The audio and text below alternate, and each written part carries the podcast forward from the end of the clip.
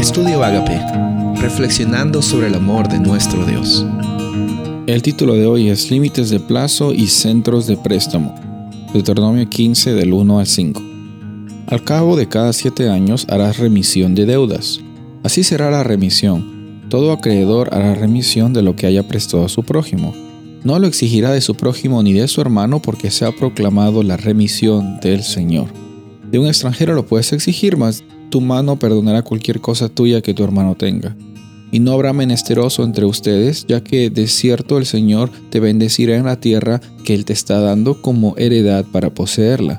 Si solo escuchas fielmente la voz del Señor tu Dios, para guardar cuidadosamente todo este mandamiento que te ordeno hoy.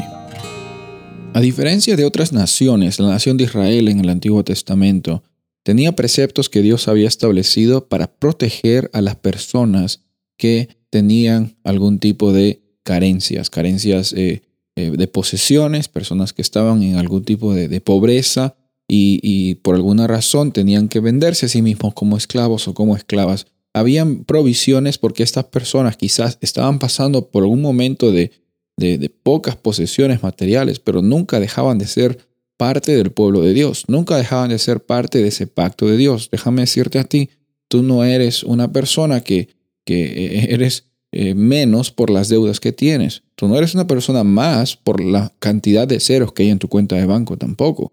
Dios está estableciendo su pacto hacia toda la humanidad. Y en esas provisiones del Antiguo Testamento, que por cierto obviamente hoy no, no aplican a nuestra realidad, pero el principio sí aplica, a la realidad que, bueno, si bien es cierto, los préstamos son necesarios, eh, va a haber un momento de, de remisión. Va a haber un momento en que las deudas son perdonadas. Cada siete años las deudas eran perdonadas. En otras palabras, las deudas no tenían como propósito de esclavizar a las personas en el antiguo Israel, en el Antiguo Testamento, sino tenían como propósito de ayudar a las personas. Por último, el principio dice, no habrá persona que falte, que tenga necesidad, no habrá un menesteroso entre ustedes, porque yo estoy bendiciéndoles a ustedes. Estoy bendiciéndoles para que compartan esta bendición no para que se aprovechen de lo que tienen o la realidad que tienen y, esclavicen a las personas, que eso era lo que sucedía en las naciones eh, que no tenían a, Dios Jehová como, como el Dios central en, su, en su teología.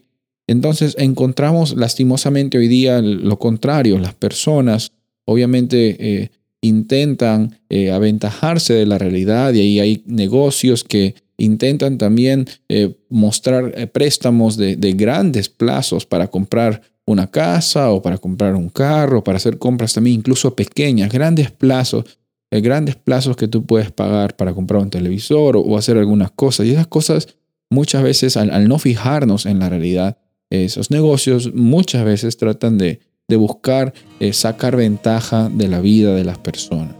Nosotros no conocemos los corazones, lo que sabemos es que estamos llamados a vivir una vida reconociendo de que Dios provee por nuestras necesidades y que Él siempre, incluso desde el Antiguo Testamento, está buscando la forma de que tú y tu valor no estén conectados por las carencias que tengas o la cantidad de cosas que tengas, sino cómo es que tú estás viviendo el día a día confiando de que Dios está presente en tu corazón.